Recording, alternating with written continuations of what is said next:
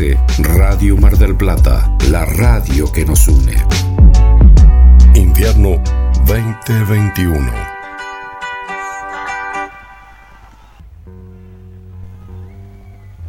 El mundo cambia con tu ejemplo, no con tu opinión. Lentamente las sombras envuelven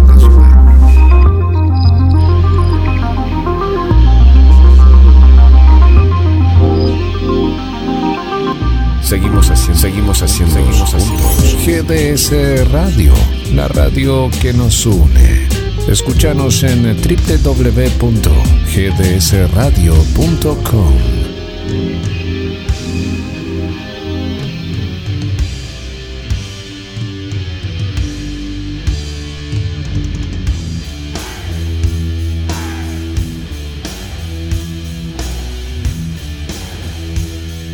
¿Qué tal? ¿Qué tal? Estoy acá, soy Ulises Catriel Cuenca, ¿cómo andan?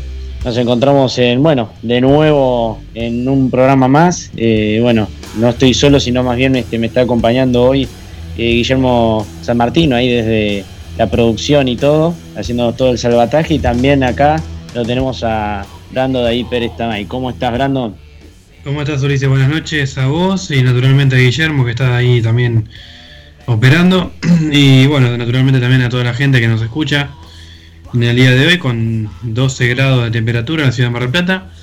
Algo fresco, ¿no? Que se parece que se viene la lluvia en el transcurso de, de estos días, parece, está muy gris nuestra ciudad. Y bueno, otra vez más, una vez más acá en nuestra casa, ¿no? Podemos decir, GS Radio, que, que la verdad que, que- que- que siempre estamos, de alguna forma estamos. Por ahí con, el- Claro, con- con Y con periodismo- esta nueva normalidad. Claro, por ahí con periodismo sin grieta, cubriendo alguna elección. O bueno, ahora con esta nueva normalidad, cada una de sus casas. Y bueno, acá estamos, Ulises. Y bueno, este, la verdad que para comenzar, digamos, un poco en crudo, como veníamos nosotros este, realizando en, en su momento, vamos a la vieja escuela, ¿no? La vieja andanza, con el tema de las primeras noticias, este, ¿cómo, ¿cómo recibiste, digamos? Porque tenemos mucho, ¿viste? Desde lo que dice acá el, el- presidente acerca de los afro- afroamericanos, después este, metiéndole de lleno con diciendo que bueno que los brasileños viven en una selva que los mexicanos este, vienen son indios y que este, nosotros venimos de barco no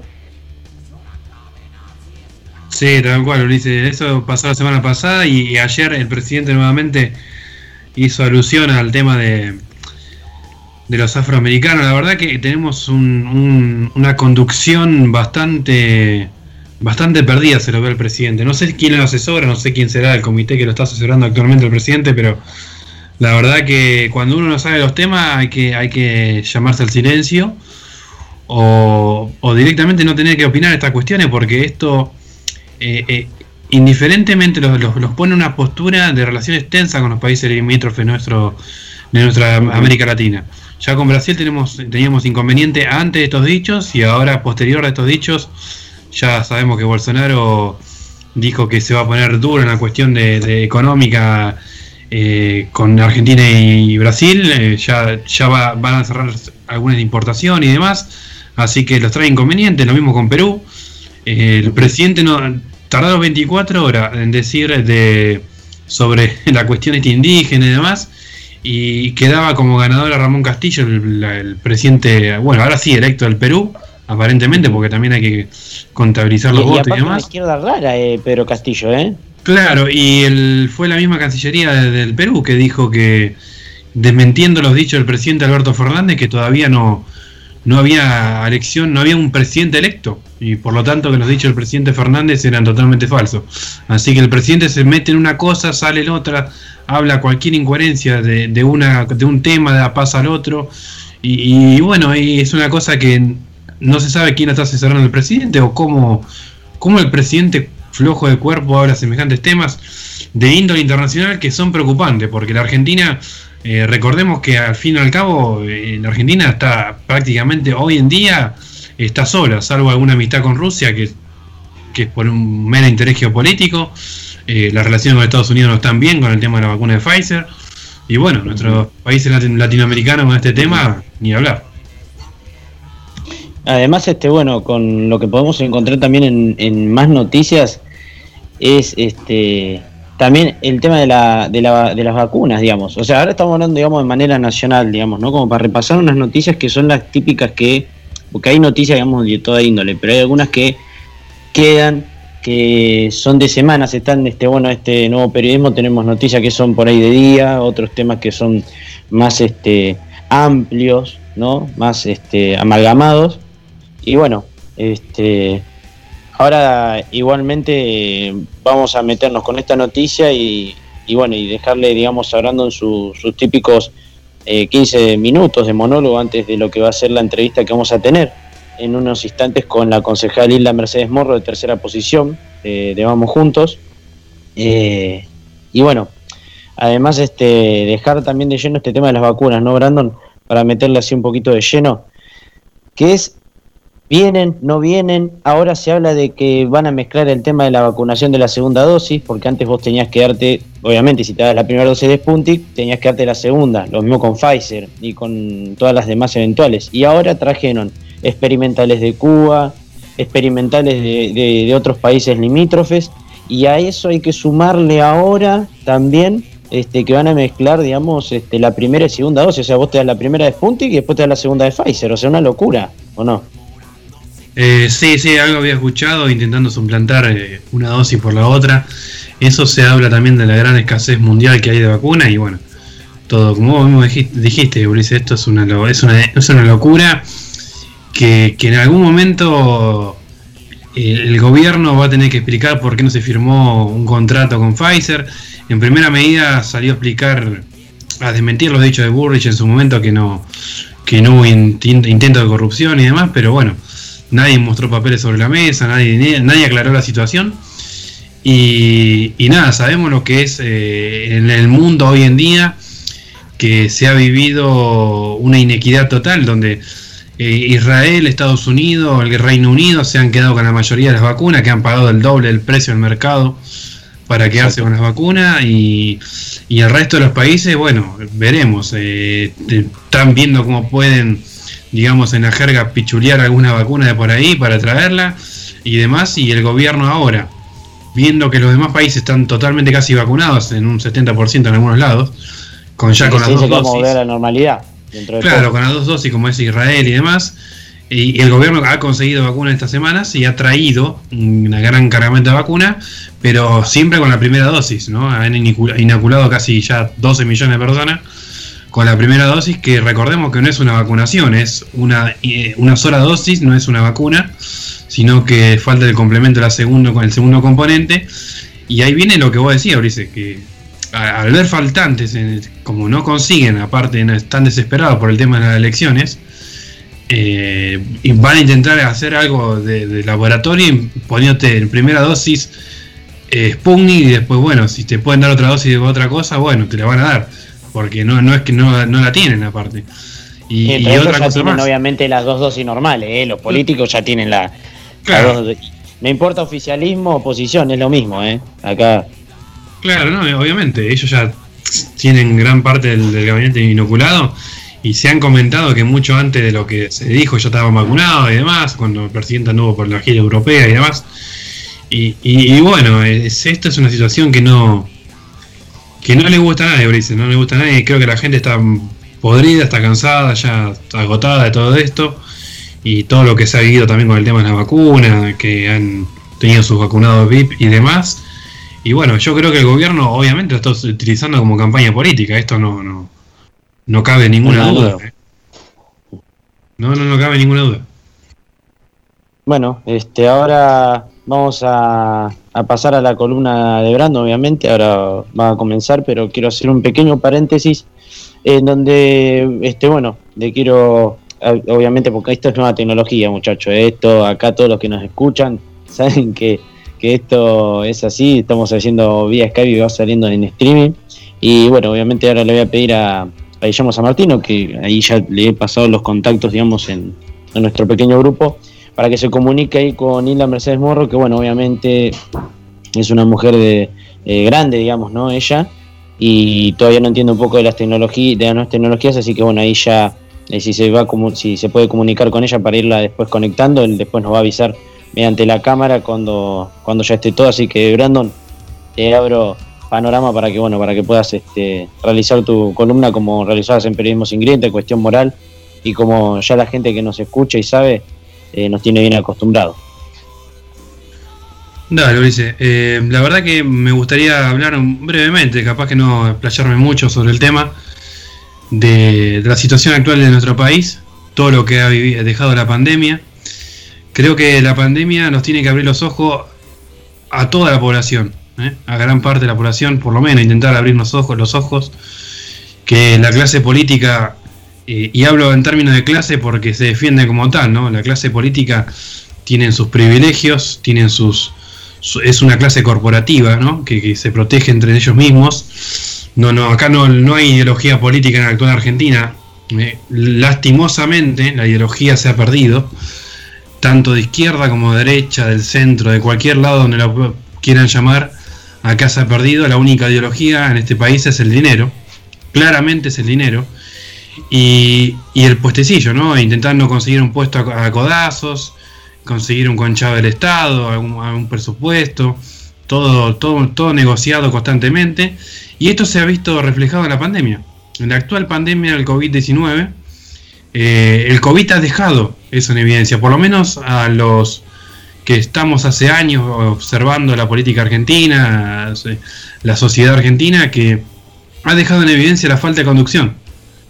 La pandemia eh, COVID ha dejado en evidencia la falta de conducción de, la clase política argentina, en todos los niveles, eh, provinciales, municipales, de la Quiaca hasta Tierra del Fuego, eh, hemos visto cómo la, conducción de, esta pandemia por parte de, la clase política ha sido nefasta para cinco, puntos siendo muy generosos cuatro puntos. Eh, primero se decía una cosa, teníamos al presidente en principios por allá de febrero del año 2020 eh, diciendo que el COVID se curaba, se curaba con un tecito. Después teníamos a, a Ginés González García diciendo que el COVID no llegaba acá, que lo que le preocupaba era el dengue, mientras eh, el aeropuerto de Seiza era un colador, pasaban gente de todos los países, de todo el mundo trayendo el virus a nuestro país ninguna control inmigratorio en Ezeiza, en Ezeiza ni en ni en las fronteras argentinas porque estamos viviendo en un mundo hiperconectado que mediante eh, los aviones, eh, barcos y, y, demás transporte eh, ya no es como antes que, que, tardaban días en llegar la gente a los países, hoy se llega mucho más rápido a los destinos internacionales y, bueno, eh, esto ha dejado en evidencia que, no, está preparada la clase política y, un presidente como es Alberto Fernández, que tiene carrera burocrática del año 83 más o menos, eh, un poquito más, un poquito más también con Alfonsín, ya estaba en, eh, los, puestos burocráticos del Estado, que él fue, para muchos que no saben, el doctor Alberto Fernández fue abogado del Ministerio de Economía Alfonsín fue uno de los abogados, él es radical de cepa, él es el radical de cepa.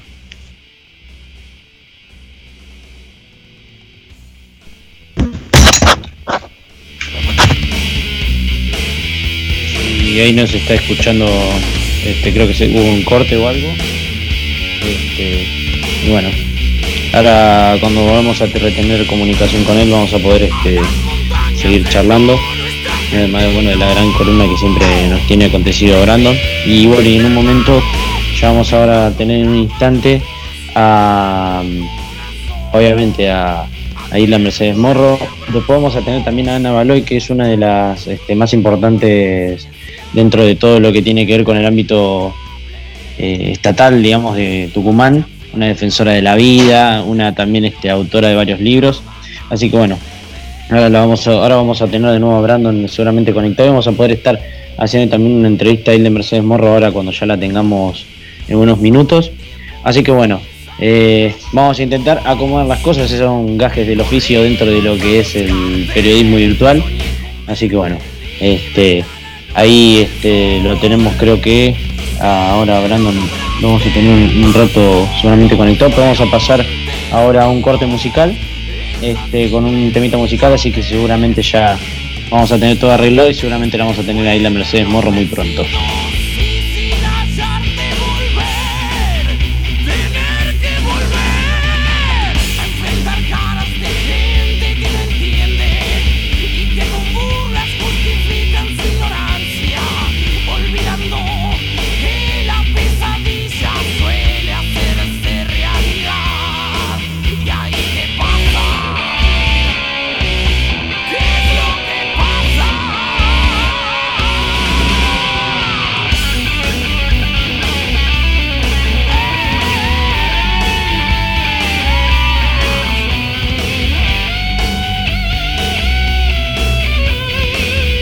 Ahí estamos, eh, Guille.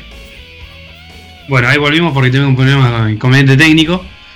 Eh, bueno, con la virtualidad esto suele, suele suceder.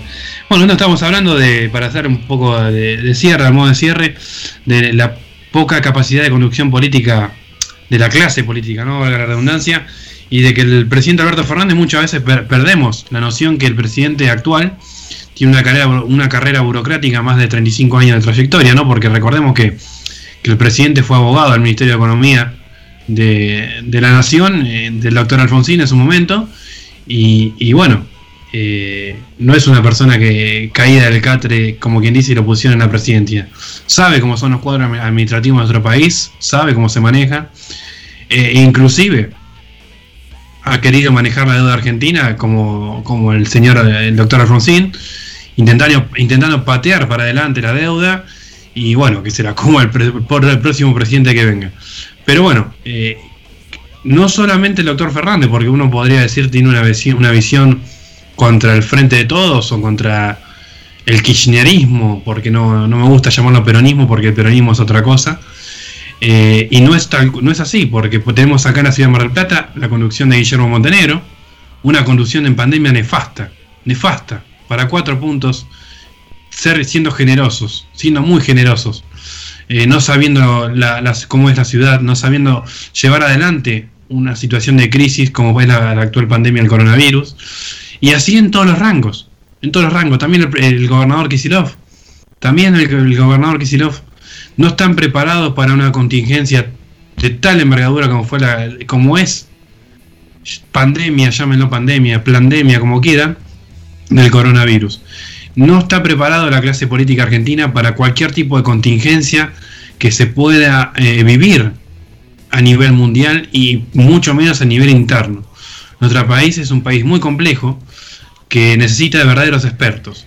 Yo una vez hablando con Ulises y con distintos amigos de distintos partidos políticos, inclusive compañeros de universidad que son eh, radicales, digamos, entre comillas, del comunismo y demás, eh, creo que llegó la hora en Argentina de, armar un, cuadro, un, partido, o llámenlo como quieran, porque jugar el juego democrático no es para cualquiera, pero hay que armarlo, hay que armarlo en algún momento, sentarse a reflexionar y armarlo entre todos los actores de la política de bien de nuestro país, los, argentinos eh, de trabajo, los argentinos que queremos nuestra familia, que no nos mate la inseguridad, que no venga un menor de 15 años a tirar un tiro frente a nuestra casa para robarnos el auto. Eh, los argentinos de bien necesitamos armar un cuadro político donde, ¿por qué no? Eh, convivan en el mismo cuadro el señor Marcelo Bullo Olmedo, que es eh, un experto en ciencias políticas internacional, que pueda ser canciller de la República. ¿Por qué no tener a Diego Giacomini como ministro de Economía, que tanto ah, tiene buena vista por parte de los liberales? Y, bueno, y en fin, armar un cuadro, eh, una propuesta electoral para el, para el pueblo que, sea de verdaderos científicos, que sea de verdadera gente, que sepa cómo puede manejar a nuestro país en, un, en, momentos de contingencia como es ahora o en momentos de normalidad. Porque ahora tenemos que salir de, esta, de, de instalarnos en esta nueva normalidad como la llaman ellos. No es instalarnos en una nueva normalidad, tenemos que volver a, nuestra normalidad anterior y con las consecuencias que ha dejado esto, ¿no? Un, país devastado económicamente, un país eh, con valores culturales denostados, un país que, hay corrupción en el Estado, en todas las, en todos las índoles, en, todo, en todos los, cargos, desde ministerios hasta secretarías. Tenemos que verdaderamente hacer una pulga una verdadera purga, como así decía Maquiavelo en el 1500. Entrar al gobierno y sacarnos a patadas a todos, que no vengan más ninguno, que no vengan ninguno en ninguna otra forma. Porque recordemos cuando se vayan todos en el 2001 volvieron, volvieron todos, Bullrich volvió con Macri, volvieron todos con, con del Frepaso volvieron con el, con el frente el Frente Cambiemos. Y el Frente de Todos también tiene antiguos cuadros políticos de la República Argentina, como es el actual presidente que estuvo con Alfonsín. Entonces necesitamos de una vez por todas sacarnos estos escombros y, tirarlos a la basura, en el más sentido de los términos. Hay que tirarlos a la basura. Hay que poner de nuevo a nuestra Argentina de pie e intentar encontrar gente capaz ¿eh? que, pueda llevar la conducción de nuestro país. Y que aquellos que están en funcionamiento en los cuadros administrativos actuales de nuestro país y en este sistema republicano que en algún momento tenemos que lo tendremos que plantear, porque el sistema republicano, al igual que el sistema democrático, está eh, en gravedad, está en crisis, y, tendremos que plantearnos si el sistema republicano de nuestro país eh, está en condiciones de seguir. Eh, ¿Por qué no cambiar, como tiene Estados Unidos, una confederación, o como la Confederación Brasilera, o como la Confederación o la Federación Rusa? Tendremos que cambiar de paradigma. Si este paradigma está aquí, no ha traído solamente pobreza, el 50% de, nuestro, de nuestra población es pobre, por no decir un 60%. Un 30% de nuestros chicos no tiene para comer un plato de comida fría, un plato de comida caliente, sino que tampoco tiene para tomar un, vaso de leche a la mañana. Si nuestros abuelos no tienen, eh, eh, no pueden tener nuestros los medicamentos, si, si nuestros padres no pueden conseguir un trabajo estable porque el mercado de trabajo eh, está siendo devastado por el, no solamente por la globalización, sino también por las políticas sociales del gobierno.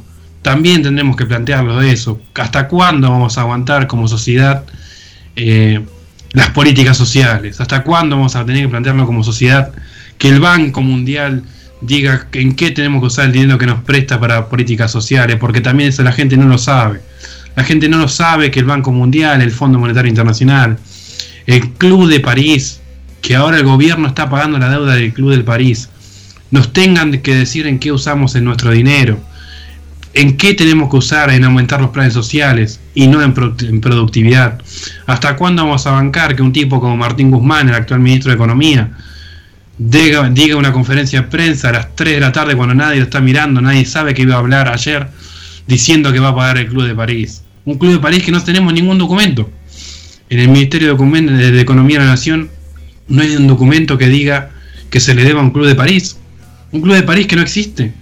¿Dónde está el Club de París? Son bancos internacionales que uno está en el, Reino Unido, otro está en Eslovenia. No existe el Club de París como tal. Eh, forman, formaron un club post eh, Segunda Guerra Mundial inexistente. No hay un Club de París, no existe, no tienen oficinas centrales. Es una oficina con, con, un, burócrata sentado y nada más.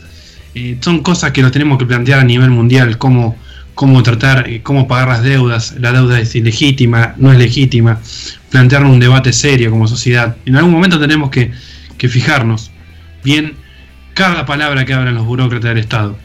Pero bueno, esto lleva tiempo, la batalla cultural siempre la estamos dando adelante, siempre la, estamos difundiendo en redes sociales y en demás cosas, pero la gente está ocupada en otra cosa. La gente eh, necesita llegar a fin de mes, se necesita eh, llevar un plato de comida a sus casas y, es evidente que, el gobierno eh, utiliza la inestabilidad política y económica para su beneficio, no solo el gobierno, el oficialismo, sino también la oposición.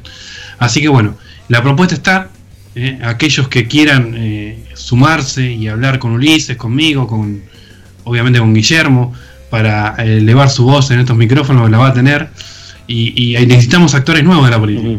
Actores nuevos que en algún momento tendrán que aparecer. Y, bueno, y los viejos cuadros administrativos que ocupan cargos actualmente, si tienen ideas concretas para futuro también. Tendremos que mantenerlo, pero yo creo que el 80% de los burócratas del Estado hay que sacarlos por la ventana. Excelente, Brandon. Ahora ya, bueno, este, vamos a ir a un corte y ya ahora la sumamos a Isla Mercedes Morro que va a estar acá con nosotros charlando.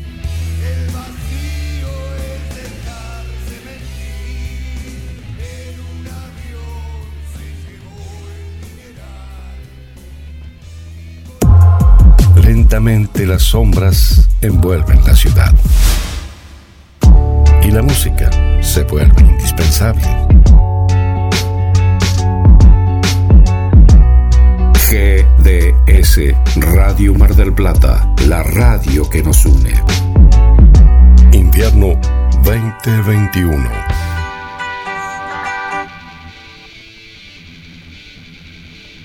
Únete a el equipo de GDS Radio HD 223 448 4637. Somos un equipo.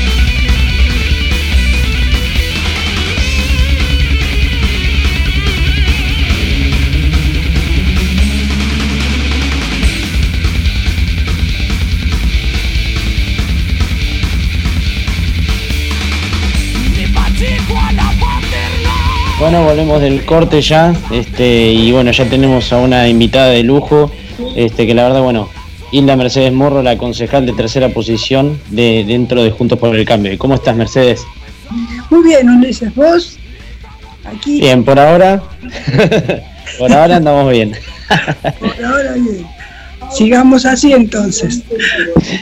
Para comenzar, este, bueno, con una primera pregunta, este, bueno, ¿cómo viene, digamos, para usted eh, todo esto que se viene gestando por ahora de lo que fue el, eh, digamos, este, el gran apoyo al juez Alfredo López eh, con este fallo, digamos, en contra del aborto y también con después otros fallos este, que han sido también inmersos dentro de lo que es en contra del kirchnerismo?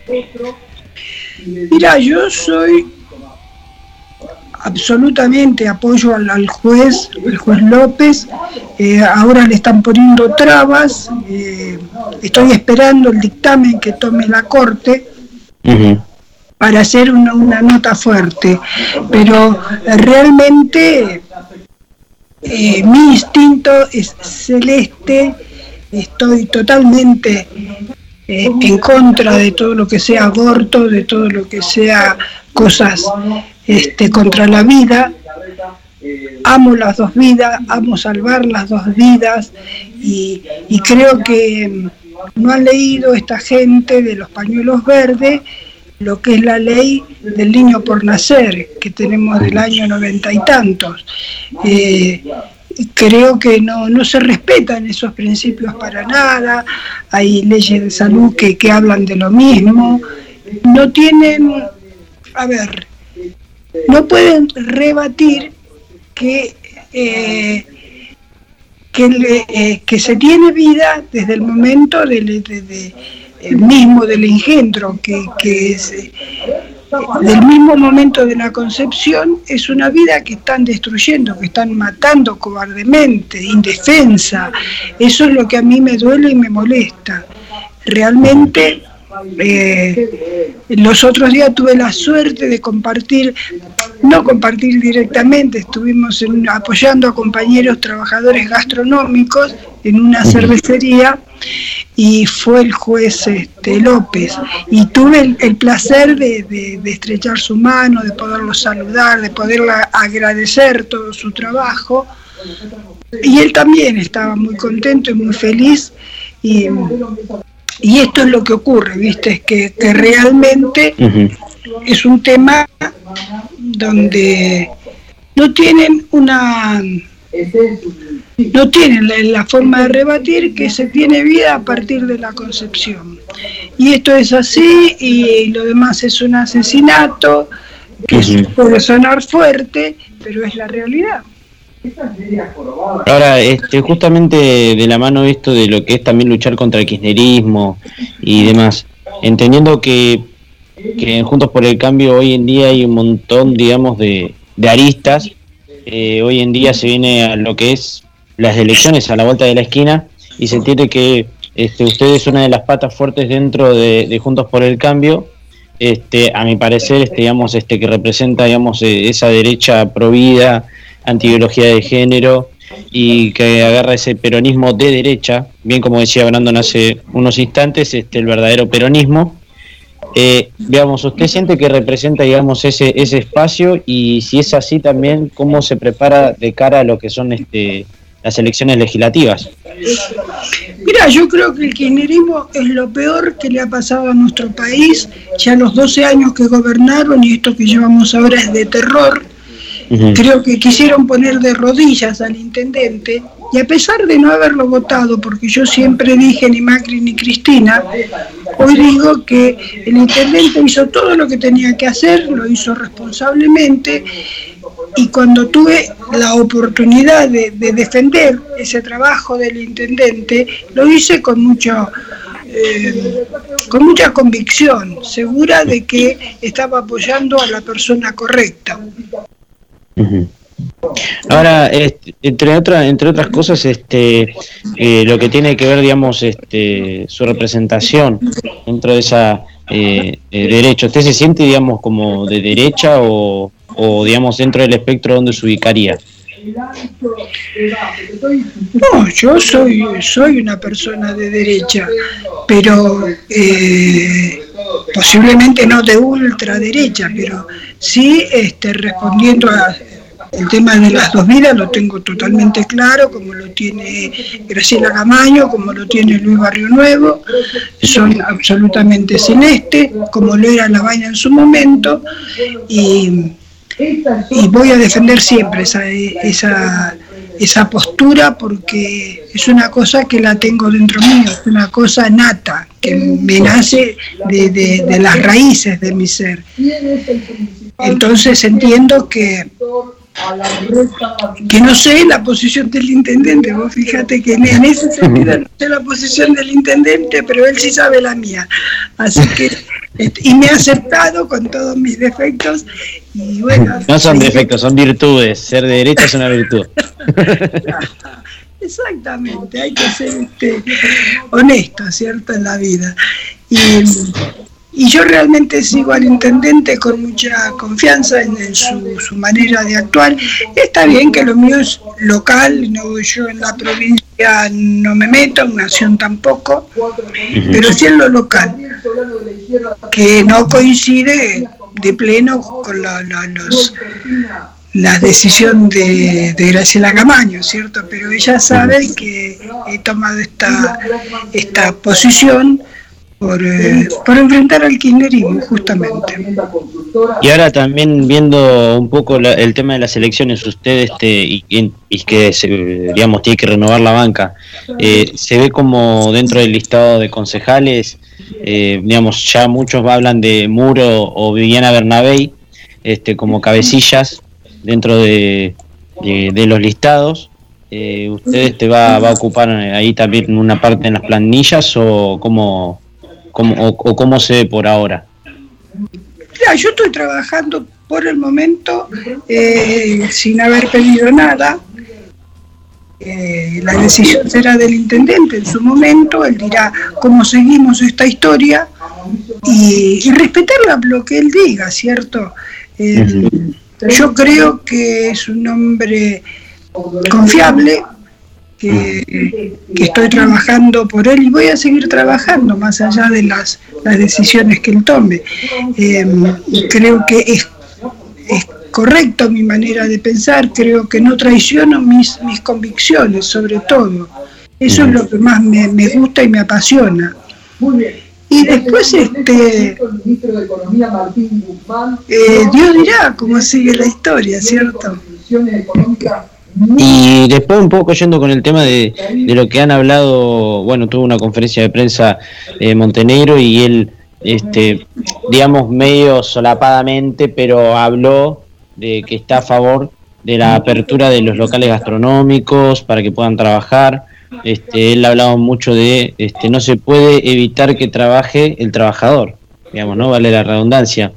En su postura, digamos, que usted representa todo el arco eh, de, los, lo- de, de los gastronómicos, ¿qué, ¿qué postura tiene ante eso? O sea, ¿ve bien que haya flexibilización para que los trabajadores puedan eh, fomentar, eh, digamos, y no, no morirse de hambre? ¿O por ahí tiene una postura, digamos, un poco más eh, contraria a ello? No, es correctísimo lo que nosotros desde la, de la Comisión de, de la reapertura de la economía en Mar del Plata el año pasado trabajamos muchísimo por el tema de las aperturas de, de los establecimientos gastronómicos. Yo creo que sí hay que tener respeto por el, el- el virus de- del COVID. Creo que hay que, que cuidarse, que cuidarnos, cuidándonos nosotros, cuidamos a los demás. Eso lo tengo perfectamente, a pesar que yo ya tuve COVID el año pasado y también ya tengo las dos vacunas, las dos dosis de vacuna eh, colocadas, así que estoy bastante tranquila. Sigo cuidándome como si no lo tuviese, pero... Además, este, dejar en claro que usted es persona de riesgo, por eso es- tiene que vacunarse, obviamente. Pero por supuesto. Aparte, yo digo que no escondiéndonos debajo de la mesa vamos a, a combatir el, el virus. Yo creo que hay, que hay que cuidarse, hay que salir, hay que trabajar, hay la gente de, de riesgo. Bueno, yo estoy en el grupo de riesgo por mi edad, pero yo soy una persona sana, correcta, que, que no, no, no cometo locuras, que no, no me expongo demasiado.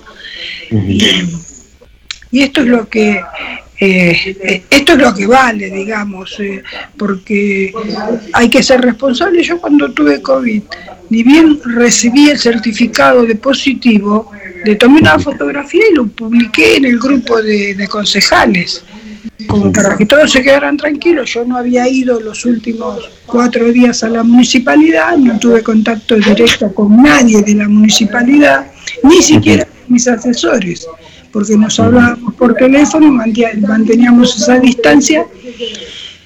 Y, y bueno, pues no fue así, por ejemplo, cuando tuvo gente de, de- del Frente de Todos. No, no, no tuvieron ese cuidado para con la gente. Nosotros mismos, yo ya iba ahí normalmente a la municipalidad, no normalmente, pero casi normal, y no avisaron ellos. eh, el, el presidente del bloque sabía que tenía COVID y no, no avisó, avisó recién al otro día, me parece una locura. Nosotros estábamos con el concejal Carrancio y, y nosotros de 3P éramos los únicos que estábamos en el piso de, eh, del- en el primer piso donde está todo el bloque del kirchnerismo. Ellos se resguardaron, se quedaron en sus casas, se cuidaron y nosotros quedamos a absorber todos los, los gérmenes ahí, digamos. Tuvimos la suerte que nadie se enfermó, pero realmente yo creo que fue muy incorrecto lo que hicieron. Además, este, me gustaría preguntarle por un, un poco, y que hubo, tuvo apoyo, digamos, de cierto sector de, de Juntos por el Cambio, obviamente que el suyo no, pero fue el tema este de salud para como para diversidad, esa- esas cosas que a veces este, a uno lo descolocan, eh, en donde tomaban como género, por ejemplo, la gente que se disfraza de, de, por ejemplo, las mujeres que se disfrazan de tipo o viceversa, o también el hecho de, de, de- de esto de la diversidad y la diversidad que a veces este, muestra el frente de todos, a veces mete esos proyectos y a veces son aprobados gracias a el apoyo de ciertos sectores este, de Juntos por el Cambio, pero gracias a Dios, por ejemplo, gente como usted o como Angélica González, Liliana Gonzalo Lorena, a veces no, no apoyan esas cosas. Entonces, este, ¿qué postura tiene a veces cuando, cuando digamos, se toman decisiones, digamos, bastante progresistas por parte de, de, cierto oficialismo y también de la oposición?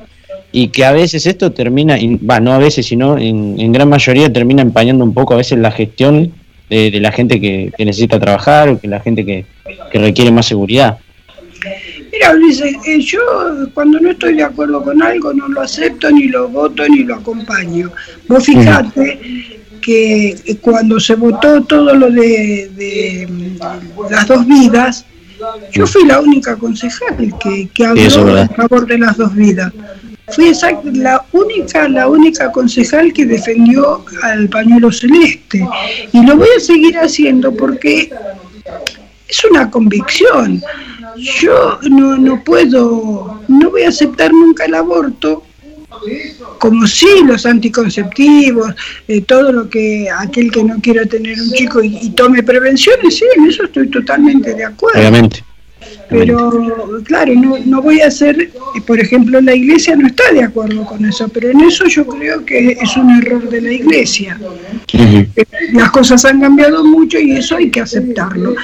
Pero eh, me, estaba absolutamente sola en eso y, y bueno, ellos, saben también mi posición y saben que no me van a convencer de ninguna manera jamás a que yo cambie esta posición por nada. El tema de salud, yo no estoy de acuerdo eh, eh, con muchas cosas. No estoy de acuerdo con el matrimonio igualitario. Yo creo que eso rompe la familia porque Exacto. Eh, se pierde la naturaleza en la familia. Entiendo eso. Yo puedo estar equivocada o no, pero son mis convicciones y no las voy a cambiar. Este, ya como para ir este ir cerrando un poco eh, eh, la entrevista, me gustaría dejarle eh, hacerle una última pregunta. En, y digamos, este, ¿cómo, ¿cómo calificaría, digamos, a la gestión hasta el día de hoy del gobierno nacional eh, con números, ¿no? Del 1 al 10 o, o si usted este, quiere este, otra medida me- también es aceptable. Eh, por otra parte la del provincial y por otra parte la, la del gobierno local. Mira, el gobierno nacional eh, con el tema pandemia comenzó bien, como comenzó el gobierno local, municipal. De la provincia no se tuvo muy en cuenta en ese momento. Pero si te tengo que decir hoy, creo que perdieron el rumbo totalmente. Creo que se han equivocado en muchísimas cosas. Eh, sí, en el tema de vacuna, debo decir que estoy bastante conforme por la cantidad que, que van trayendo, que van vacunando. Por supuesto, también tiene sus contras con la vacunación que hicieron VIP. Eso es horrible que le saquen a un jubilado o a un médico o a una eh, maestra, a un docente, la vacuna que les correspondía a ellos porque me parece tremendamente horrible y deshonesto más que nada. Eh, me da mucha bronca ver al, al- al secretario, al quien fue ministro de Salud, paseando tranquilamente por España después del desastre que dejó en su país. De verdad. Eh, son esas cosas son imperdonables y creo que está muy muy muy para atrás muy muy mal Eh, el gobernador creo que bueno se equivoca mucho que nos es decir vos fíjate que los los intendentes que no son de todos por el cambio siempre tuvieron problemas con la provincia. Mirá, Aquí en Mar del Plata, ellos hicieron una, una medición sobre un, un número muy equivocado de 400 y pico de mil de, de- de- de personas, cuando la realidad que acá somos casi 900 habitantes en Mar del Plata. Entonces, ¿esto a qué te lleva? Que nunca debimos estar en, en- en la categoría 2. Entonces eso es perjudicial para Mar del Plata, es es perjudicial para los marplatenses que perdieron de trabajar, eh, los comerciantes que perdieron de, de- de ganar dinero o por lo menos de recuperar lo que vienen perdiendo y creo que se han equivocado terriblemente. El intendente ha luchado hasta donde pudo contra eso. Entonces, eh, para mí, de, de un 1 al 10, el gobierno de nación y de provincia, 4. El, este, midiendo al intendente, creo que estuve en, en un 8 cómodo. La verdad que le agradecemos un montón, Nilda Mercedes Morro, por habernos atendido y a estas horas. Y bueno, ahora vamos a ir a un corte de GDS Radio Publicitario y bueno, y le metemos después más de lleno con más notas con otra también defensora de la vida que es Ana Baloy. Y le agradezco un montón, en serio, nuevamente, Mercedes Morro. Gracias a vos, Ulises. Le mando un abrazo gigante. Un abrazo.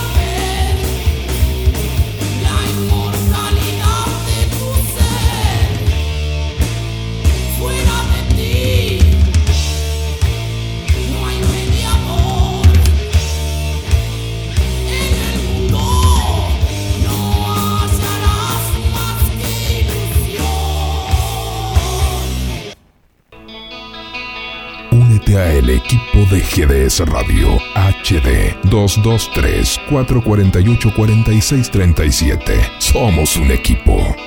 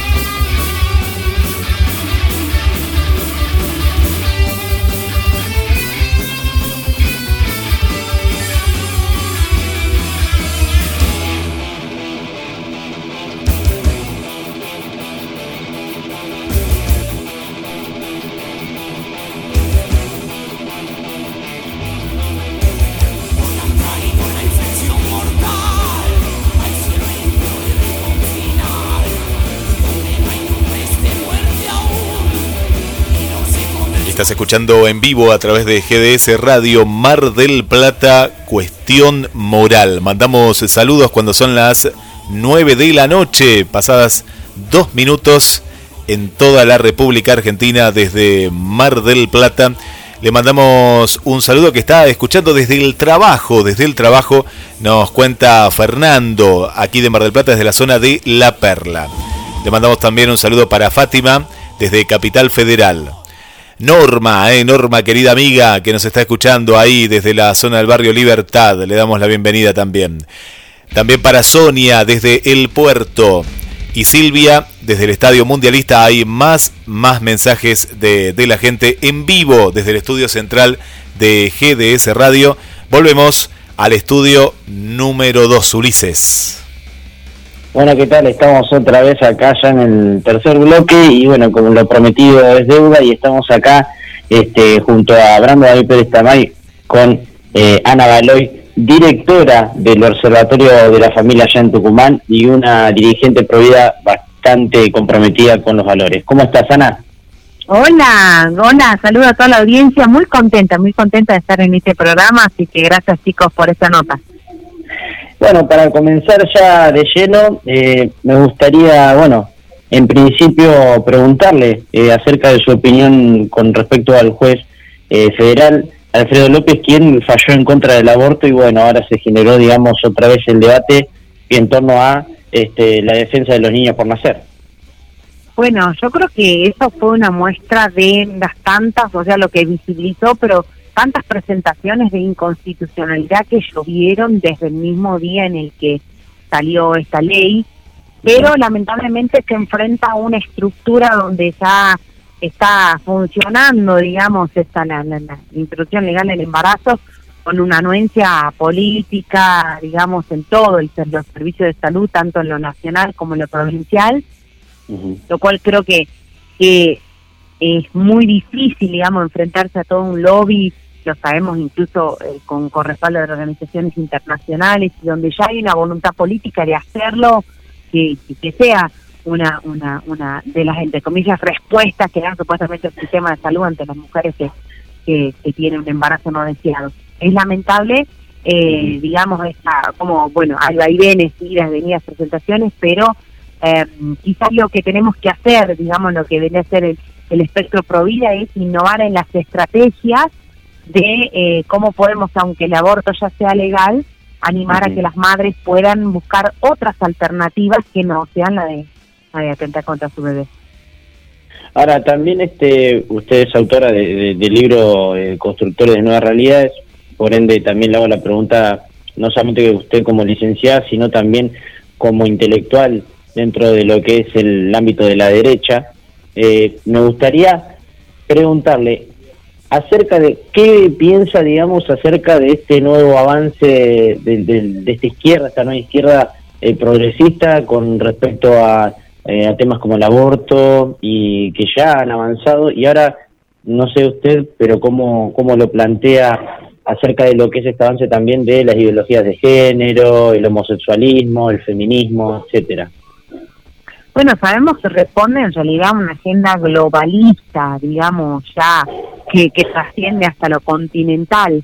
Pensemos desde que el hecho de que de que mm, ya se hayan juntado cumbres grandes como el Grupo de Puebla, es decir, hay un lineamientos de intencionales para que avance el progresismo en todo nuestro continente y Argentina no no es la excepción.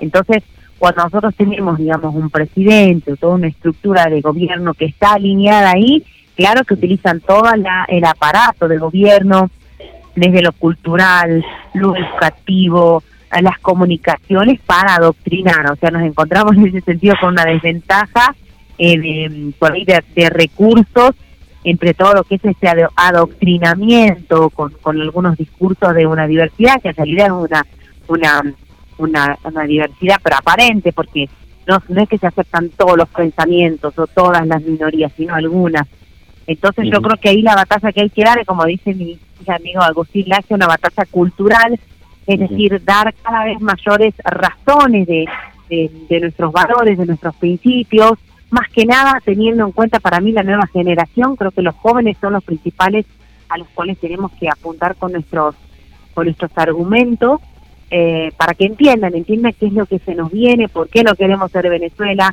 por qué no queremos, digamos, terminar dominados por el, por el comunismo, por el socialismo, por qué es importante todavía defender nuestros derechos, derecho a la vida, a la libertad, a la propiedad privada, o sea, cosas que parecerían básicas. Cuando uno estudia, yo soy licenciada en políticas, pero tenemos muchos derechos en la carrera, estudias que esos son los tres derechos, o sea, inalienables, los básicos.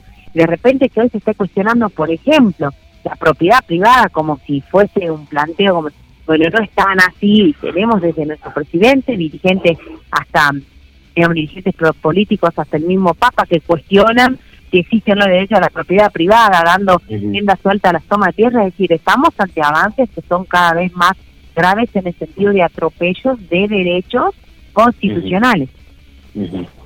Además, este me gustaría también preguntarle eh, acerca de qué postura también este tiene tiene usted, Ana, con respecto a lo que es un gobierno que come, o sea, come con la derecha, pero que te dice, te corre por izquierda, por ejemplo, te corren con el tema de este, no al racismo, no al, no digamos al, a la xenofobia, pero después tiran declaraciones como que los mexicanos son indios, que los brasileños vienen de la selva, y bueno, y la última declaración acerca de los afroamericanos.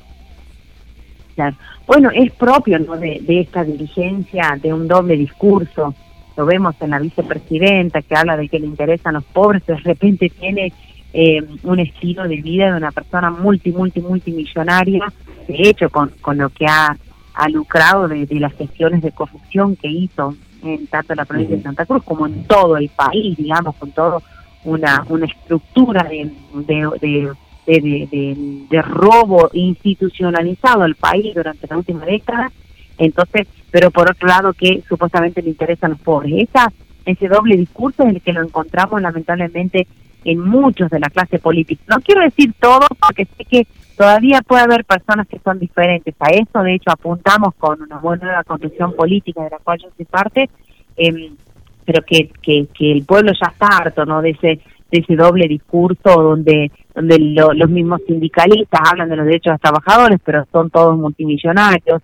Es decir, necesitamos una un liderazgo político nuevo que, que de verdad eh, tenga un interés genuino por, por las necesidades de las personas, las necesidades reales y que eh, se juegue no por valores básicamente como, por ejemplo, la no corrupción. Yo creo que si, si, si nos ponemos firmes por lo menos en eso, ya sería un avance de, de no hacer girar más la rueda de la corrupción que tanta pobreza ha traído a nuestro país. Hola, Hola Ana, te saluda Brando. Eh, mi pregunta va relacionada con lo que estabas hablando, ¿no? Creo que el diagnóstico más o menos es, es el que vemos todos eh, día a día en nuestro país. Primero decirte, bueno, vamos a debatir un poco, que no coincido, de aparte cuando dijiste lo de Venezuela, creo que en la República Argentina eh, el tema término Venezuela o Argenzuela o, algo así se ha utilizado como una herramienta política, obviamente, un discurso, pero creo que eh, el fondo Venezuela es otra, es otra discusión. Pero hay que decir que Venezuela está sufriendo un bloqueo económico brutal por parte de los Estados Unidos y sus aliados. Lo mismo que Irán, ¿eh? lo mismo que Irán, que ha sabido sobre, sobrellevar ese tema. Yo creo que la Argentina nunca va a terminar como Venezuela, eh, salvo, salvo, que la clase política eh, siga endeudándose en términos financieros, ¿no? Y que nunca sabemos los contratos que hay con el FMI, con el Banco Mundial, si en algún momento van a tener que tener un pedazo de territorio o demás. Pero bueno, yo creo que en el discurso político a la hora de realizar una praxis, ¿no? De llevar una propuesta a, al pueblo argentino, el término Venezuela, la gente no entiende lo que pasa en Venezuela, eh, no sabe lo que pasa en Venezuela, lo que sufre Venezuela es un bloqueo, lo que ya dije recién. Pero lo que nosotros tenemos que construir, y yo me formo parte de esa propuesta que vos estás diciendo, es como llevar a cabo la praxis política. Y hay que unirnos todos en eso. Creo que hay que superar. Hay gente que viene de distintos aspectos de la política que habría que sumar, ¿no? Creo que tenemos que juntarnos todos en una, en una mesa y ver qué propuestas llegamos al pueblo argentino para, para dar, eh, para dar hacer una praxis, digamos, ¿no? Sí, ahí, a ver, eh, para algunos puede sonar como un, un- ejemplo muy extremista, pero pensemos de que Hugo Chávez en vida tenía una, o sea, intereses totalmente eh, complementarios con Cristina Kirchner, es decir, pensaron ese, ese, eh, esa estrategia de, de un tipo de democracia, pero una democracia aparente con un totalitarismo desde el discurso político, la praxis política, y que si todo eso no va a llegar, de repente vamos cediendo en qué cosas aceptamos y qué cosas no aceptamos en el tipo de dominación de la población. A mí sí me preocupa, me preocupan los niveles de obediencia de la gente, la obediencia por el miedo, la obediencia por la intimidación, la obediencia por la persecución, la persecución política a los opositores, eh, la dominación tremenda discursiva en los medios de comunicación, donde hay un discurso único y los que son opositores son eh, echados de los canales, son perseguidos, son denunciados, es decir, todos esos son elementos. No te digo que vamos a comparar, eh, eh, digamos, íntegramente los países, pero son señales de alerta que nos tienen que preocupar, digamos, si hablamos de una democracia verdadera, donde de verdad pueda haber libertad de participación política, libre expresión, eh, de repente no no persecución a la prensa opositora, o sea, un montón de cosas, o como este ejemplo que estamos diciendo, ¿cómo puede ser que ahora en el siglo XXI tenemos que explicar por qué es importante la propiedad privada? ¿Entendés? Entonces, eh, a eso me refiero con que son señales, mirá Formosa, o sea, en Formosa es un, un país que está, eh, eh, pareciera, perdón, pareciera un país dentro de otro país donde el mismo presidente dice Gildo es un genio, Gildo Infran es un hombre al cual le doy la 10 de compañerismo, es un genio total a los ojos del presidente y yo tengo amigos, estuve yo en Formosa, estuve en la capital, en el Colorado, me pasé, entiende, vos decís, es, es una provincia que de verdad se está como em, viendo los resultados de tanta dominación, donde es un feudo ahora. Si nosotros no nos hacemos estos planteos de a dónde vamos, y puede ser, ah, no vamos a llegar hasta que no hacen lo que vos decís, una dirigencia que se ponga los pantalones y que diga, para, para, hay cosas que no las vamos a aceptar, como esto, la, persecu- la persecución política a los disidentes, los partidos únicos, muchas cosas que las tenemos que ver antes que lleguen para que cuando lleguen no sea demasiado tarde. Ahora, también este, me gustaría preguntarle acerca de eh, cuando se llama unión, digamos, eh, ¿qué pi- piensa que también tiene que estar todo el círculo de Juntos por el Cambio? Porque obviamente hay círculos y muy grandes dentro de Juntos por el Cambio que han este, sido, digamos, adredes, digamos, o también este, de forma eh, ocasional, lineales a, a la izquierda, digamos, eh, dentro de lo que es el progresismo, medidas colectivistas, y etcétera. Es el riesgo de cuando se abre la jugada, eh, digamos, demasiado, de que vos tenés muchos, es decir, es tan amplio el frente que dentro de la amplitud tenés, eh, digamos, sectores más conservadores y otros más liberales, pero yo en términos políticos lo veo así.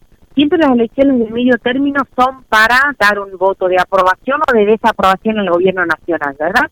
Yo creo que en ese tipo de elecciones, por ejemplo, como pasa siempre en las nacionales, se va a polarizar, es decir, los que están en contra de la gestión del gobierno nacional o a favor. Y en eso se, se abre, digamos, una, generalmente se, se, se, mm, se hacen solamente dos grandes, se, se polariza la elección, ¿verdad? Entonces va a estar Juntos por el Cambio como el gran opositor al, al kirchnerismo. Dentro de Juntos por el Cambio, es ese- en ese caudal grandísimo, no sé, cuarenta y pico por ciento, yo creo que ahí son oportunidades de los partidos que nos sentimos, o sea, que, que identificados con la oposición, desde ahí entrar en esa en ese gran acuerdo opositor y después, obviamente, ir planteando sin perder eh, nuestras nuestras identidades, nuestros valores, pero desde adentro. Si nosotros jugamos eh, con pequeños partidos que no llegan ni al 1%, nada, o sea, nos, nos desaparecemos, nos invisibilizamos por, eh, digamos, porque bueno, no ingreso junto por el cambio, porque hay sectores que son más, más tirados aquí, más tirados allá, pero nos quedamos solos y en un, en un panorama, como te digo, donde se polariza la elección, terminamos perdiendo e invisibilizados y no es lo que queremos, al contrario, queremos empezar a mostrar lo que lo que pensamos, lo que sostenemos y dentro de ahí sí seguir construyendo. Pero se puede, digamos, tomar a, a Juntos por el Cambio como oposición cuando a veces le, le, votan en gran mayoría eh, muchas leyes, como puede ser la del aborto, como puede ser este el incremento, por ejemplo, eh, de, de sus salarios en un 40% de esta, en esta última sesión.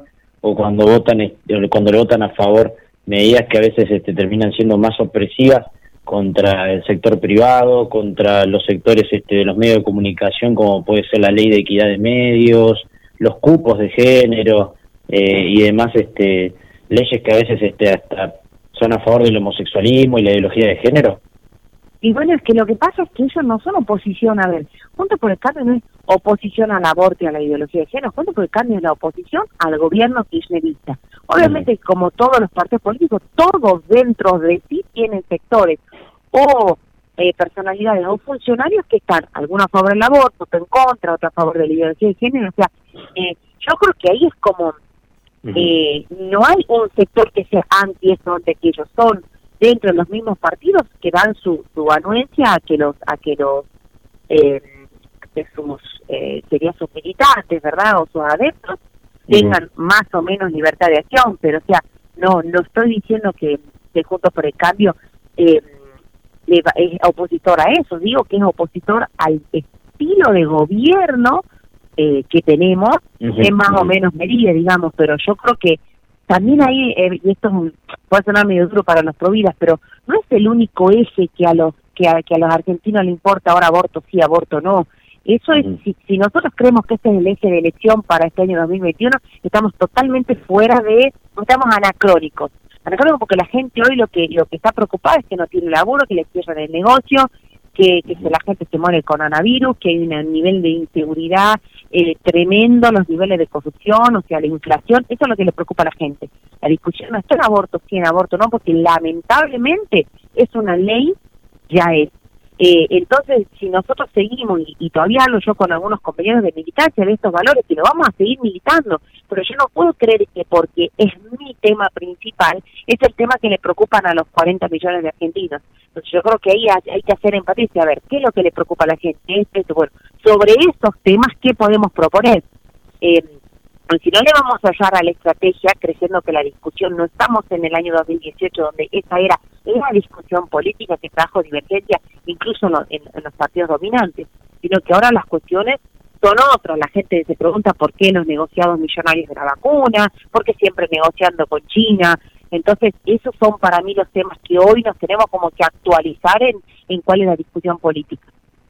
Claro, este, por eso mismo digo, o sea, porque Juntos por el Cambio, en lo que fue medida de seguridad, este, no, no, no, eh, le, le- pusieron una pata arriba del cuello a Patricia Bullrich y no le permitieron, por ejemplo, tener mayor flexibilidad a la hora de tener que, enfrentar ciertos ciertas movilizaciones de izquierda o, por ejemplo, con el tema del trabajo, Juntos por el Cambio fue muy colectivista, eh, no le quitó eh, impuestos a, a los locales, eh, digamos, este gastronómicos, comerciantes, eh, se vio ahora también en lo que son los incrementos tributarios, que se aprueban a veces con votos de, de, Juntos por el Cambio, o también, por ejemplo, en el caso de, de la inflación, o como, por ejemplo, como usted decía, en los negocios con China, eh, Argentina, por ejemplo, en la época de Macri le pidió también 100 millones, este, una, deuda millonaria de casi 100 millones de dólares a, a China, por eso entonces hay veces que cuando se enmarca estilos de gobierno este, fue fue demasiado sim- simil, digamos, y hasta quizás hasta más progresista en algunos, algunas cuestiones eh, el macrismo. Yo creo que ahí tiene que ver también con juegos internos de poder de los de los dirigentes de adentro, o sea, a ver, Juntos por el Cambio es un es un frente y hay muchos partidos y dentro de los mismos partidos todavía hay internas de quién se disputa la conducción, quién se disputa la conducción del PRO, quién se disputa la conducción de la UCR, o sea, todas esas intrínsecas creo que son propias de la política. Lo que yo sí digo, y ya lo voy a lo, lo voy a hacer más local, que por ahí eh, es verdad que hay una discusión centralizada muy muy en el AMBA, ¿viste? Como como que, que la pandemia y todas las decisiones políticas pasan por ahí. Lo que se ve en las provincias acá es muy diferente, ¿entendés? O sea, por ejemplo, nuestra Sí, sí, sí, construcción obviamente. política acá, desde uno, o sea, la realidad del tucumano es, es una cuestión, digamos, como del día a día, de ver si me cierran o me abren el negocio, de, de, de si los chicos van o no a la escuela, o sea, estamos como que, por eso te decía yo de que hay que ver acá, eh, por ejemplo, nosotros tenemos una legislatura donde gobierna la mayoría, o sea, que tiene la, el gobierno tiene la mayoría en la Cámara, que, que hay muy pocas disidencias, entonces en ese sentido también yo creo que hay que, que verlo desde, desde, desde lo local sin de ninguna manera justificar eh, digamos, eh, decisiones políticas que hayan tomado los que representan eh, Juntos por el Cambio. En- eh, eh, como te decía, desde nuestro lugar, nosotros estamos construyendo uno que es justamente una nueva oportunidad de una dirigencia diferente, que no estuvimos antes en el poder, que no tenemos este em, como con muchos que han vivido de la política. Yo soy una monotributista laburante, eh, siempre hasta los 19 años y de los 18 laburo, laburo hace 20 años, o sea, eh, soy laborante como cualquier otro, o sea, y yo lo que creo es que nosotros debemos desde desde esta trayectoria, ¿no?, de, de- del laburo, de los sociales, y por qué no nos dan una, oportunidad a los que no estuvimos en estar. Yo no me voy a poner a defender a los que vienen en el poder hace 20, 30 años, las cosas Exacto. que hicieron mal o no pero si en alguna de esas aperturas nos dan espacio a que uno pueda estar en una mesa donde tengamos voz y voto para decir las cosas que tenemos que que no están bien y que sean escuchadas y ganar desde uno bancas, de ganar eh, esas oportunidades donde podamos denunciar todo este tipo de cosas que vos decís, el avance del progresismo, la, la, la, la- incluso las potencias extranjeras que avasallan nuestra soberanía, lo haremos. Todavía no tuvimos la oportunidad, pero bueno, estamos intentando hacerlo y a veces eso significa integrar frentes que nos trascienden, que son mayores y que uno no está de acuerdo en un montón de cosas, pero por ahí son las las, las primeras estrategias en generar esas alianzas en pos de por lo menos identificar un un adversario político en común que en este caso es el, es el kirchnerismo. Bueno, te agradezco mucho, Ana, la verdad, este que nos hayas atendido y bueno, la verdad, este tanto que te insistí y gracias por, por, por haber atendido el teléfono y te mandamos un saludo de todo el equipo desde Cuestión Moral. Bueno, gracias a ustedes y estamos eh, en contacto entonces. Te mando un abrazo gigante, chau, chau. Bueno, ahora vamos a ir a, a un corte y bueno, y volvemos ya con el último bloque de Cuestión Moral junto a Brandon David Pérez Tamay.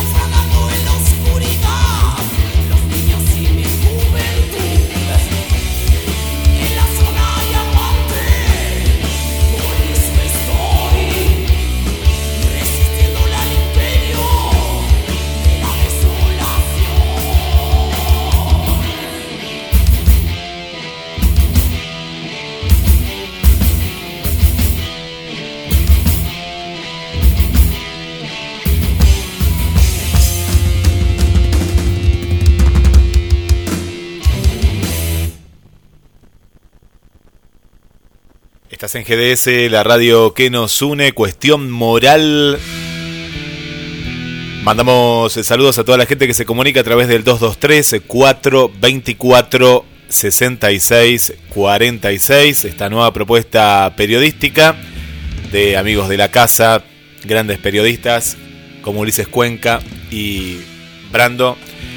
Le mandamos un eh, saludo para la gente de Sierra de los Padres que nos está escuchando, Lorena, Alejandro, Urlingán, Susi Rodríguez, Roxy también ahí con nosotros de la zona del Tigre, Inés, bienvenida Inés también, gracias por, por acompañarnos.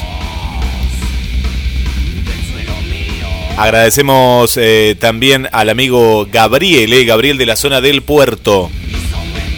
Bueno, y vuelvo al estudio número 2, Ulises Brandon. Adelante. Bueno, estamos acá de nuevo en Cuestión Moral, la verdad ya el último bloque, son las 21 28 y la verdad que bueno, hoy tuvimos muchas entrevistas, tuvimos ahí la Mercedes Morro, tuvimos a Ana Bailoy, eh, tuvimos también este un poquito de noticias, tuvimos la columna de opinión de Brandon muy buena también y bueno, ahora nos toca el platillo fuerte ya entrando en el último bloque como es John Kevin Mikkelsen. ¿Cómo está John, amigo? Buenas noches, muchachos, ¿cómo están? Un gusto poder estar acá. Eh, saludos a los oyentes. ¿Cómo va, Michael? ¿Todo bien? Todo bien, por suerte. ¿Vos, Brandon, tanto tiempo? ¿Qué andamos? Esto es como sería una mesa de café, ¿no? Para que la gente se grafique, ¿no? No, no, no, café no, yo whisky. Es bueno, un whiskacho, ¿no? Yo acompaño con el tradicional vino. Bueno, Bien ahí, Michael. ¿Tinto o blanco? Tinto. Bien, el hombre toma tinto, ¿viste? En Malbec. A mí no, lo que me preocupa, muchacho, y dejando lo que habló Ana, eh, no me gusta hablar eh, cuando las personas no están, pero no quise intervenir para no, no generar un debate más extenso y aparte, si no era el público como que uno uno quiere como que discutir siempre, pero lo que estábamos hablando recién, eh, fuera de aire, que yo te comentaba, Ulises, eh, para mí lo que se, lo que se ve acá en la Argentina, lo que ven los distintos actores políticos, es que en Argentina llegó el tiempo de la, alternancia, ¿no? Un poco, un poco gobierna al frente de todos, o los quineristas, o llámenlo como quieran, y otro tiempo va a gobernar el PRO, o el Juntos por el Cambio, el radicalismo, etcétera. Ahora lo que tenemos que plantear es que eh, la alternancia no es buena para ninguna democracia y, y que, que hay que organizarse de, de nuevo, ¿no? Como quien dice, armar una base estructural nueva y, y- y meternos todos en una, en una estructura donde, eh, a pesar de nuestras diferencias, converjamos y, y lleguemos a una propuesta a la gente concreta, ¿no? Porque si no, la alternancia no es buena para ninguno y la gente creo que ya está cansada, tanto del macrismo como del kirchnerismo. Eh, bueno, la verdad que es una propuesta interesante la que propone Brandon, pero eh, el bipartidismo es algo que en Occidente se está dando ya desde hace varias décadas. Eh, es algo común. Aparte, bueno, estamos viviendo épocas de polarización en el continente latinoamericano y también en Europa. Todo Occidente está sufriendo la polarización. No hace más eh, falta que evidenciar los últimos procesos electorales o eh, personajes que han asumido el cargo del poder ejecutivo en diferentes países como Trump, Bolsonaro en Brasil, eh, bueno, ahora el caso de Perú con Castillo, eh, personajes muy eh, polémicos que representan siempre una parte del espectro eh, llevado al extremo. Bueno, y Piñera en Chile también. Sí, lógicamente, tanto de un lado como del otro. Ahora, eh, es difícil cuando, a ver, lo, lo- rico de la política es convencer al, al otro, convencer de tu postura, convencer, tratar de, de generar un debate beneficioso. Hoy en día lo que se hace es utilizar tanto el Parlamento como el Poder Ejecutivo como un, como un medidor, como un amperímetro. Entonces decimos, bueno, ¿para qué lado tira más? ¿Para qué lado tira más? Ah, mira, tiene mayor cantidad de, eh, de, de diputados en el frente de todos. Bueno, entonces va a hacer todo lo que diga el frente de todos. Porque no se vaya a la cuestión de cuál es la idea, sino de qué partido la propuso. Es Y en base a, y en base a eso es la idea que, que gana, ¿no? La mayoría. Entonces, bueno, hoy tiene ma- mayoría el frente de todos, mañana tiene mayoría Cambiemos, y la cosa se va alternando así, eh, generando un proceso que deriva de la nada. Pero, eh, eh, Claro. Es interesante lo que plantea Mikkelsen porque es verdad, o sea, ya no hay debate, por ejemplo, en el que, o sea, es como frente de todos y nos quedan dos votos, entonces vamos a buscar dos votos de este partido provincial y ahí conseguimos, ya no no no es como, por ejemplo, ¿por qué todos? ¿Por qué no puede haber alguien de frente de todos que piense distinto? Lo mismo de Juntos por el Cambio, o sea, que, que se genere un debate, que se genere intercambio de ideas, es como me siento y tengo que estar levantando la mano. Y Claro, no, y solamente habla el lo, que, lo dijo, lo que dijo Michael está bien, termina, termina ganado, fíjate, que como dijo Morra al principio de la entrevista, al principio del programa, cuando lo estábamos entrevistando, eh, el, el Montenegro le, le dio un- un- una nota de un 8, solamente porque hizo todo lo contrario al nivel, a- al gobierno provincial y nacional, solamente por eso, digamos. Porque, Exacto. porque es así, digamos. O sea, hacer lo contrario a lo que dice el, el- el adversa- el adversario político está bien. Y terminamos la nada, porque al final no hay ninguna propuesta. Claro, o sea, eh, encima no, no, o sea, era como que no decía, este, eh, aparte, eh, la, la gestión de Montenegro con un 8, eh, ya, ya, eh, bueno, chicos, no digo más nada porque la verdad es para levantarme e irme, a Montenegro darle un 8, o sea, yo le doy un 2. No, no, aparte, eh, solamente por hacer lo que el otro contrario, mm, el gobierno de Kicillof manda a hacer esto y él no, hace otra cosa y está bien, ¿no? O sea, hay que ponerlo bajo la, la- la óptica y decir, bueno, no, no, por ahí Kicillof, a pesar de que, que muchos tenemos nuestra diferencia, dice la verdad, está diciendo una cosa acertada, por ahí Claro. se equivoca. Es como, por ejemplo, la- eh, cuando vos veías a la gente que a veces criticaba a Bernie por ser Bernie, por ejemplo, pero hay cosas de Bernie que, están, que estaban bien. Claro. Por ejemplo, la, gestión de seguridad de, de Bernie para mí es recontra acertada. No, no, y aparte después termina nada, porque ¿qué pasa en Mar del Plata? En Mar del Plata pasa lo siguiente, que Montenegro toma muchas veces en la retórica, dice que no hace lo que dice provincia, pero la termina aceptando porque látigo y chequera manda más que, la, que, el, que el pensamiento o el Sí. diálogo político. Entonces, eh, terminamos en la misma, como dijo Michael, en la misma nada. Termina cerrando los locales, abre parcialmente, a ver si no se abre. ¿Qué proyecto de producción hay en Mar del Plata? No hay ninguno. Seguimos con la pobreza como estamos. Seguimos como la Michael lo saber muy bien, porque Michael camina en las calles de Mar del Plata y ve la pobreza que hay en la calle, que los carritos y las cosas que hay. Y, y Sí. en nada, porque...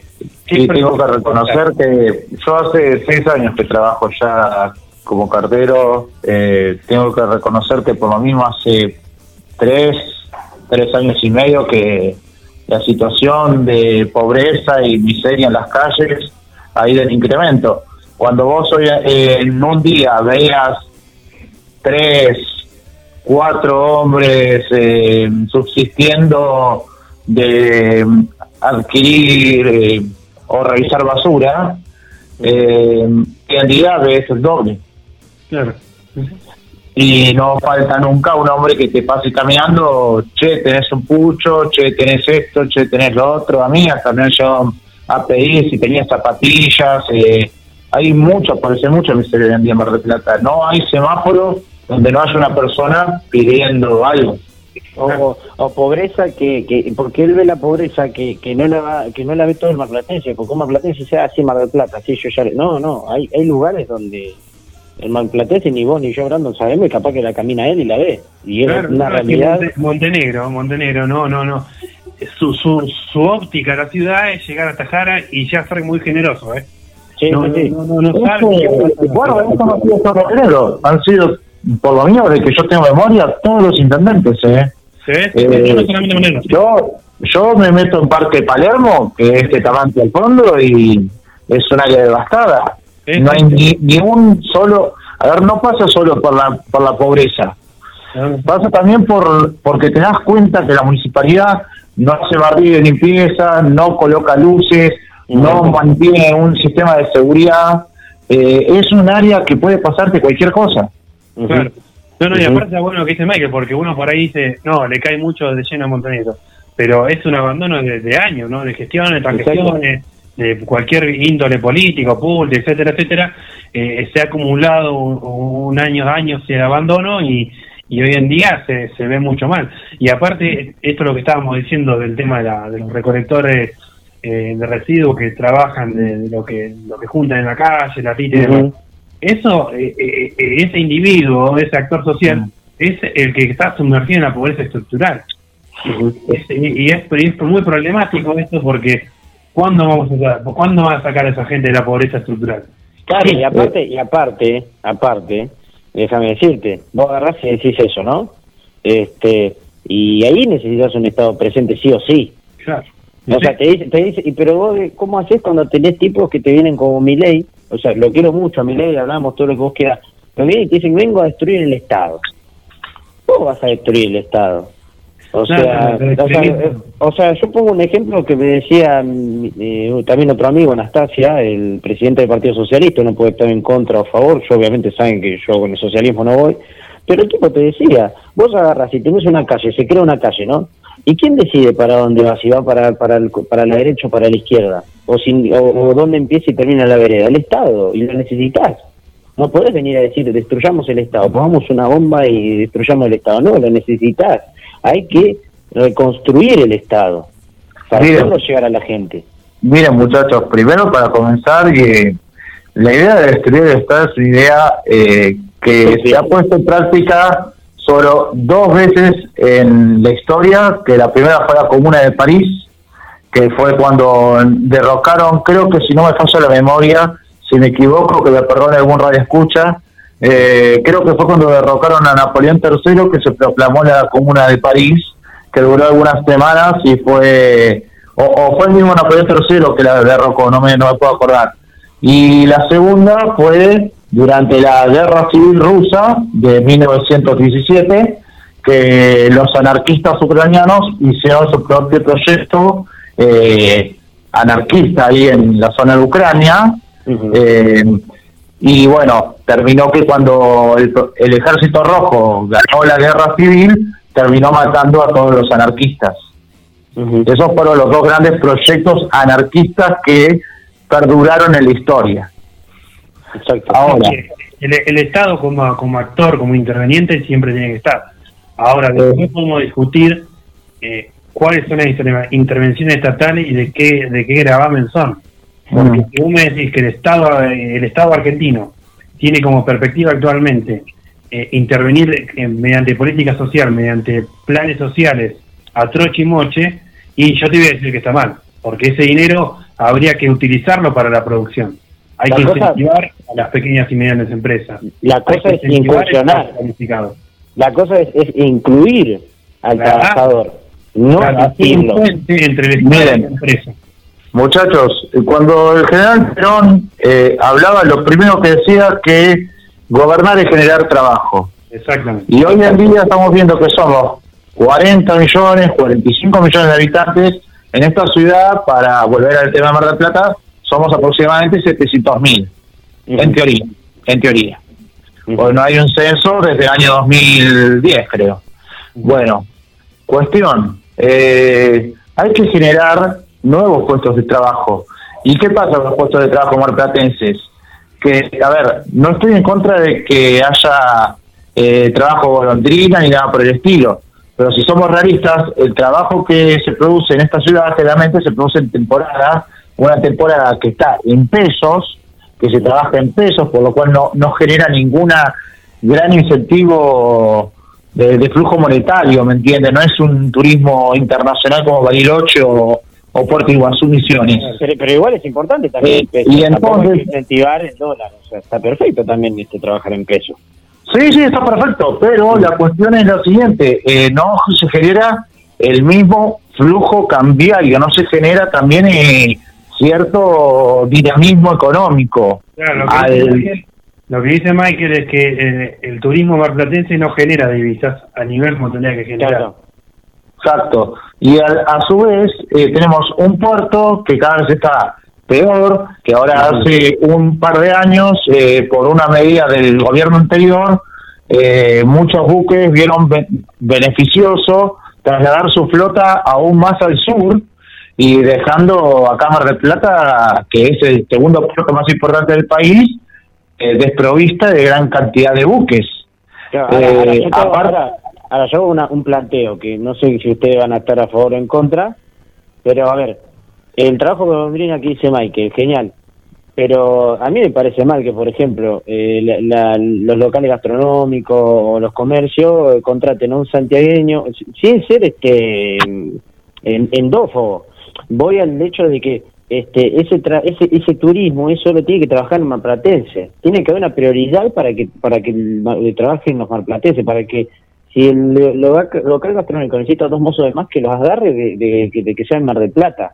Es que, Negro, perdóname, Ulises, eh, la cuestión es que también pasa porque ah, si utiliza ese trabajador eh, foráneo de, de otras ciudades, pagándole menos, cosa que un marplatense por ahí no, no aceptaría tanto una paga tan baja. Eh, y encima tenemos que contar con que hoy en día la, la gastronomía, la hotelería, son todos rubros que trabajan muy en negro. Tiene un alto porcentaje de trabajo en negro o por lo mismo de horas trabajadas en negro. Por ejemplo, te, te pagan cuatro en blanco y cuatro en negro. y, y bueno, todo eso queda por debajo de la mesa. Cuando, cuando, el, cuando el empresario o el inversor no hace los aportes reglamentarios, también está cortándose su propia mano, porque después el trabajador no tiene capacidad de consumo. Si vos al trabajador le quitas la capacidad de consumo, no se genera el flujo económico y tarde o temprano eso te termina golpeando vos también. Acá hay que enseñarle al empresario a pagar los aportes, a pagar al empleado como corresponde. No, es- no es mucha la... eh, a ver, si hay una gran carga tributaria hoy en día y eso hay que reformarlo, y en eso coincido con mi ley, a pesar de yo estar en la vereda de enfrente, Pero no flexibilización laboral. pero no flexibilización laboral, ¿me entienden? No, o sea, ya estamos demasiado abajo. ¿Cuánto está cobrando Marplatense hoy en día? ¿400 dólares? ¿300 dólares al mes? Eh, es una suma ridícula para cuando eh, vas a comparar con otros países de la región que por ahí hasta llegan a los mil dólares. que Es un poco más del doble. Sí, no, y, lo, y lo preocupante, y lo preocupante también, como de la mano que lo que viene comentando Mike, que lo preocupante es que el proyecto de producción de, de Mar del Plata sea, por ejemplo, la, la feria de la Plaza Rocha. Ah, sí, es impresionante. Y si el municipio, si el municipio presenta un proyecto de producción de economía popular, que es la Plaza Rocha, estamos grave en un gran problema. A ver, eh, eh, mi- eh, por ejemplo, eh, han hecho ciertos cambios que están buenos. Por ejemplo, tenemos los trabajadores de la economía popular que a veces eh, van a hacer trabajo de barrido, eh, cuidan los baños de públicos, entre otras cuestiones. Está genial que lo hagan porque la verdad eh, está muy bueno el, po- el tratar de generar algo de la nada en un contexto tan grave como este. Estamos hablando, eh, el otro día hablaba un economista de que estamos viviendo una tragedia económica comparable al final de la Segunda Guerra Mundial. Sí, no, ni hablar, ni hablar. Eh, Eh, el contexto es, es co- es complejo.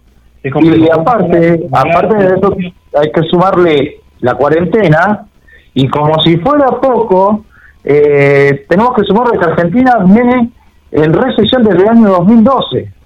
Sí, sí, sí, sí, no se Y que genera. la gente hoy en día, te, te lo digo así, también hay un poco de culpa culpa social, porque hoy en día, qué sé yo, un trabajador promedio paga los impuestos eh, de IVA de cualquier producto y después es ARBA e impuesto municipal y agua. La cantidad de deudores de ARBA, impuesto municipal y de agua que existen es alarmante en esta ciudad. Es alarmante. Entonces también el, la municipalidad no sabe de dónde recaudar. Y encima, peor de males, eh, ¿qué empresa te quiere venir hoy en día acá a Mar del Plata? Tenemos un, un parque industrial, el General Salvio, que está ahí sobre la Ruta 88, es hermoso, amplio, tiene todas las de ganar. Nadie quiere venir a invertir acá. Y es urgente que terminemos con los contratos de tres meses, empresas que contratan a trabajadores tres meses y les dan una patada en, ya saben dónde, no lo quiero decir porque estamos al aire, eh, pero es alarmante, no podemos permitir que eso siga pasando. Necesitamos trabajadores fijos que tengan la seguridad de que el día de mañana va a tener pan. Porque si vos al trabajador le aseguras que todos los meses va a tener pan, ese trabajador va a comenzar a invertir y va a comenzar a mejorar. Y eso puede acarrear mayor desarrollo y puede generar hasta inclusive nuevos puestos de trabajo, que es lo que más falta hoy en día, puestos de trabajo. Porque una- mucha gente consulta, está, le está pasando muy mal, perdóname Ulises, pero Sí, sí, sí. hay gente que le está pasando muy mal y que me dice, yo me gustaría tener un puesto de trabajo. Gente que se quedó sin trabajo a los 40, 50 años que quedó fuera del sistema y que no puede volver a ingresar. Y es, es increíble la cantidad. Yo te quería hacer una consulta, Michael. Por ejemplo, si, si yo me acuerdo de acá de una propuesta que había hecho un eh, legislador local que hablaba de este de no cobrarle por cierta cantidad de tiempo a una empresa que venga a invertir impuestos a cambio de que contrate trabajadores eh, a mínimo cinco años, por lo menos cinco años de contrato fijo. Eh, No, Ulises, ese era yo el que proponía eso, ¿eh? Ah, oh, ahí está, ahí está. Ahí está. que, no me robe, que no me robe el proyecto a ningún concejal, ¿eh? Bueno, te aviso que te lo está robando César Moray. Ah, bueno, porque Bueno, la verdad, no es, no es la mejor de las opciones, pero ante la emergencia que estamos viviendo, eh, Sí, cualquier sí. mano sería bienvenida hoy en día. Sí, sí. Eh, ta- también, eh, qué sé yo, estamos viviendo un contexto mundial eh, complicado. Estamos en medio de una guerra económica entre dos potencias y Argentina podría aprovechar eso. Eh, es jugar bien con Dios y con el diablo, pero eh, Latinoamérica en sí debería aprovechar esta movida de, de guerra económica. Si siempre cuando se pelean los de los países centrales, la periferia salió beneficiada. Pasa que ahora vos decís, este, pero ¿con qué, ¿con qué salimos al mercado? Argentina hoy, a ver, yo te digo una cosa, por ejemplo, Argentina en la época, por ejemplo, de- de- del expresidente Perón, por ejemplo, tenías, este, éramos potencia, éramos creo que quinto en lo que era armada y hasta, bueno, industria nacional teníamos a rolete, teníamos todo. Y hoy Sí. en día, ¿con qué salimos al mercado? No tenemos nada. Tenemos litio, tenemos litio, ese es un mercado que Argentina todavía no ha explotado casi ningún yacimiento de litio. No podemos permitir que se lo, se lo entregue a las empresas internacionales. Hay que, para mí, esos mercados fundamentales deberían estar en manos del Estado y que el Estado lo sepa aprovechar para, para mover la economía. Pero hoy el litio está en manos del Estado o en manos del privado. Mm, mis conocimientos en el campo son limitados, pero conociendo la realidad, la- la- Eh, la explotación de litio que dice Michael que se lleva a cabo en el norte de nuestro país generalmente está en manos de empresas privadas. Y bueno, ¿ves? no podemos salir al mercado, porque tienen que salir Sí, ellos ya a competir encima. Y, por ejemplo, nosotros ahora en- hace unos años encontramos eh, la gallina de los huevos de oro, que fue vaca muerta.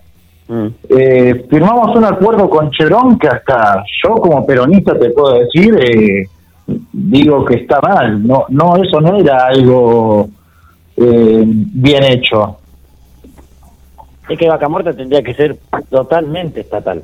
No, para, Es- para sortear los obstáculos que, pla- que plantea Mark, Michael es va, obstáculos.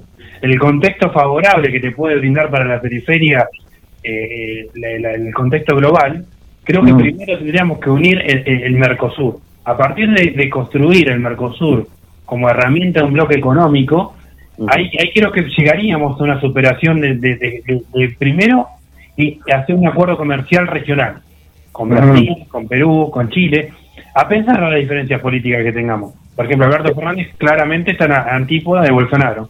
Pero bueno, Pero tiene a Scioli, que por ejemplo es amigo de los dos, puede claro, hay que sentarse en una mesa eh, latinoamericana y, y ponerse eh, en diálogo para ver cómo sorteamos este contexto global. ¿Saben, saben lo que pasa, muchachos? Es muy difícil el contexto muy que difícil. estamos hoy en día. Eh, tenemos eh, dos presidentes que son de Uruguay y de Brasil, que son completamente antagónicos, hasta la Y- forma de de ver Chile, el y de Mercosur. Y de Chile, sí, Y de Chile, pero Chile es un país asociado, no es un país miembro pleno de- del Mercosur. Los países miembros plenos son Paraguay, Argentina, Uruguay y Brasil. Esos son los que tienen la verdadera posta. Bueno, para Paraguay también está a la derecha, con Abdo. Sí, pero tiene otra forma de ver el Mercosur, eh, mucho más eh, similar a la que hoy en día la ve Alberto Fernández. Eh, lo que pasa que... Igual tampoco Alberto Fernández está en la izquierda, ¿eh? Ojo. No, no, no, no, no, no, no, no, olvídese. Eh, mira, Ulises, la cuestión latinoamericana eh, ha cambiado muchísimo. Ya no estábamos en el año 2004, no estábamos para decirle no al Alca y soñar con la patria grande. No, igual tampoco era bueno ir, a, ir al Alca. ¿eh? No, no, ¿quién dijo que era bueno? Eh, Eso fue una gran victoria, eh, le gusta a quien le guste. Encima estaba Bush del otro lado, ¿no? Ah, dijo el comandante Chávez, aquí huele a azufre.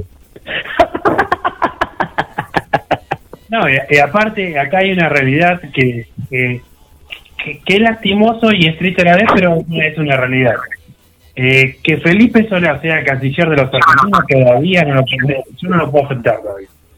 Eh, un hombre que te, te advierto, Brandon, te estaba metiendo con un hombre que tiene gran cantidad de campos en la zona. Es miembro de muchísimos campos acá en la provincia de Buenos Aires. Pero eh, que, que Felipe Solá sea canciller, un tipo que no tiene un, un- ni un siquiera un curso de, de política internacional, me parece de gran gravedad. Y Bueno. fíjate, que fíjate que inventó una charla entre Biden y Alberto Fernández. Como- No, no, no, por eso. Es un tipo que, que es un político, es un político con trayectoria, que ha sido gobernador de la provincia de Buenos Aires y está, está, está, está acostumbrado a jugar el juego republicano, de, de- de venir, de llevar palabras. Entonces, la política internacional no es eso, porque, pon, o sea, no podés decir que, va, que Biden habló con Alberto Fernández cuando no habló. O decir, o sacar un comunicado que estás a favor de, de, de Palestina cuando el gobierno estaba negociando con Israel y el Fondo Monetario Internacional. Entonces, a, a él hay que tener un poco de tacto, ¿eh? O sea, eh, no es para cualquiera ese puesto, es que también hay que defendérselo, ¿no? Eh, muchachos, yo se lo digo así, en Argentina siempre hubo políticos que no estuvieron a la altura intelectual de la situación. Eh, políticos que se hicieron a, ¿cómo decirlo?, de una forma más tosca, no de una forma tan dialoguista. Ojo, ojo, ojo, mira, quieras o no, este, yo saben que, que, que soy totalmente antikirchnerista y totalmente eh, antiizquierdista, pero no podemos negar que este tanto Menem o como tanto también este Néstor Kirchner fueron eh, tuvieron tacto internacional, sabían pararse, sabían negociar en la mesa chica, sabían ir a hablar con, con los contrincantes y también con los propios. Sí, pero Benem, y Kirchner eh, eran doctores, eran gente letrada. Eh, vos, por ejemplo, tenés acá a Dualde. Dualde, ¿qué estudió? ¿Cómo, ¿Cómo fue la carrera política de Dualde? Mm. Yo no la voy a decir porque no me voy a jugar la cabeza, pero no es, no es una carrera política eh, que vos digas, bueno, el hombre entró a tal seminario, eh, tiene tal reconocimiento como, bueno, Guzmán, que viene de la bajada de Stiglitz en Estados Unidos. No, pero ojo, porque también creíamos que Alberto Fernández era también un, un buen este partido, hasta la misma derecha también lo tomaban con cierto con ciertas pinzas, porque era un tipo que había sido jefe de gabinete de, de Néstor de Cristina, y el tipo era muy pulcro, no tenía ninguna mala, parecía bastante eh, confrontativo, y, y la verdad que yo esperé que no le vaya tan mal. Mira, Ulises, y perdón, yo les voy a decir esto es una realidad. La pandemia llegó para cambiar los, los movimientos políticos de todo el mundo. La pandemia es como decir que vos recibiste la Argentina del 2001. Vos eras de la Rúa y te explotó la, la papa, te explotó la bomba en las manos. Y la pandemia es lo mismo. Si el gobierno hubiera sido de derecha, le hubiera explotado la papa a la derecha. Si Sí, hubiera sido peronista, le explotó al- gobierno peronista. Y si hubiera sido comunista, le hubiera explotado el comunista. Porque nadie esperaba esto y vuelvo a que A repetir. Rusia, a Rusia no le explotó y a China también y no les cambió nada, eh, más. Bueno, pero estamos hablando de potencias mundiales, de países centrales. Esto- eh, acá estamos Bueno, hablando de la periferia, estamos hablando de la realidad latinoamericana. Estados Eh, Unidos era, era también una potencia y le estalló a Trump y le costó la selección. Si no, fíjate ahora eh, Brasil, el- no sé si son este año o el año que viene la- las elecciones, Creo pero- que el año que viene. que yo te puedo asegurar que no, no sé si, si va a ganar Bolsonaro. eh. Hay una fuerte presencia eh, pro Lula, pro PT en, en Brasil hoy en día. Pero a Trump, por ejemplo, le costó las elecciones la pandemia. Sí, pero Trump también le costó no solo eso, le costó el Black Lives Matter, eh, le costó toda la cuestión eh, racial, toda la, la forma que él tiene de, de llevar las cosas, de ser tan combativo, tan ir al choque. Eso no sirve en la política estadounidense, porque al toque quedas como un imbécil. Bueno, este muchachos ya queda este poco tiempo, la verdad, Michael, te agradecemos por haberte unido a, a la charla, la verdad, ¿eh? No, por favor, para mí fue un verdadero gusto. Cuando quieran. Estuvo genial, la verdad que, que es una charla rica porque nos distendemos y charlamos las cosas como son, que es la realidad, porque eh, no, no nadie va a cambiar la realidad, no por más discurso político que haya, que haga, que, ha- que haya en, en, en, el- en la sociedad diseminada, no, no, la realidad no se puede tapar con las manos. Y es como yo le decía a Ana hace un rato cuando le preguntamos, eh, que, que, que hay que decir la verdad. Si hay gente en la calle juntando basura, hay que decirlo. Si hay una pobreza estructural, hay que decirlo. Si el discurso de Cambiemos es que la Argentina es, va a caminar a Venezuela, es mentira. Porque ya sabemos que Venezuela sufre un bloqueo económico. Entonces también hay que decirlo, hay que marcarlo. Decir que ese discurso es engañoso, hay que marcarlo. ¿Qué vamos a hacer? Y para eso estamos. Bueno, Bien. cueste lo que cueste o caiga lo quien caiga, muchachos. Te mando un abrazo gigante, Michael. Un abrazo, compañeros, cuídense. Chao, Michael. Bueno, vamos a ya ir cerrando este, eh, la verdad, este verano, la verdad que bueno, volvimos, eh, volvimos a casa, la verdad que esto está bueno, como todos los viernes vamos a estar a las 20 y obviamente Brandon, este, agradecerte de, de que bueno, que formemos esta dupla otra vez.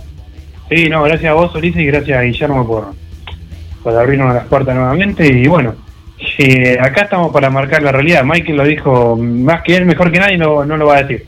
Que él trabaja en la calle día a día y sabe cómo está la situación de Mar Plata. Y bueno, si hay que marcarlo, hay que marcarlo. ¿Por qué no, por qué no vamos a callar? Te mando un abrazo Brandon, te mando un abrazo Guillermo y hasta el próximo, eh, hasta el próximo jueves a las 20 horas, no, miércoles, perdón, hasta el próximo miércoles a las 20 horas, como siempre, por GDS Radio. Chau, chau.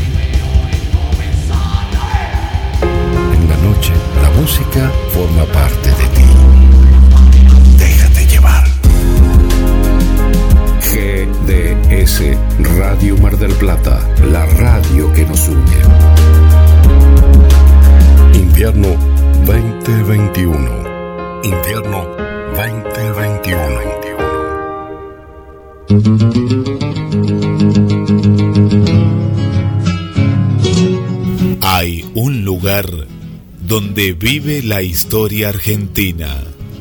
Cabildo de Mar del Plata. Un recorrido por nuestros orígenes. Una experiencia única en un edificio emblemático de nuestra ciudad. Si usted estuvo en Mar del Plata y no visitó el Cabildo, entonces no estuvo en Mar del Plata. Aragón 7849. Informes al 223 155 93 1041 o al 479 7917. Súmese y asóciese. Visite el Cabildo. la paz y el orden.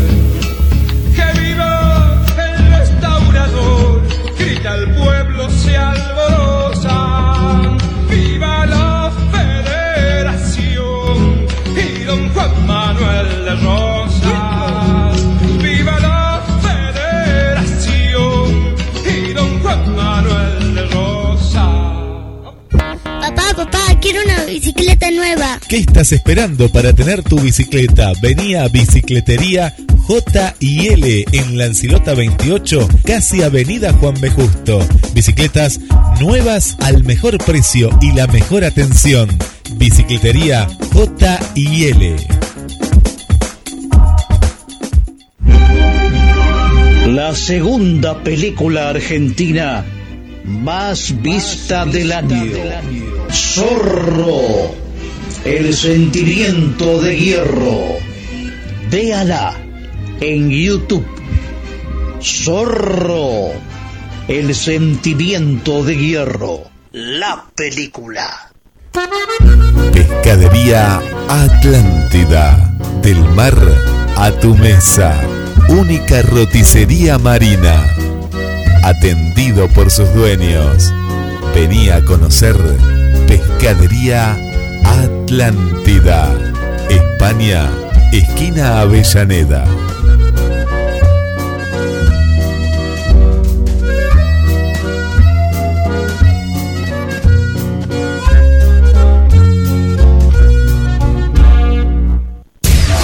Descubres que tu día tiene todo eso que necesitas.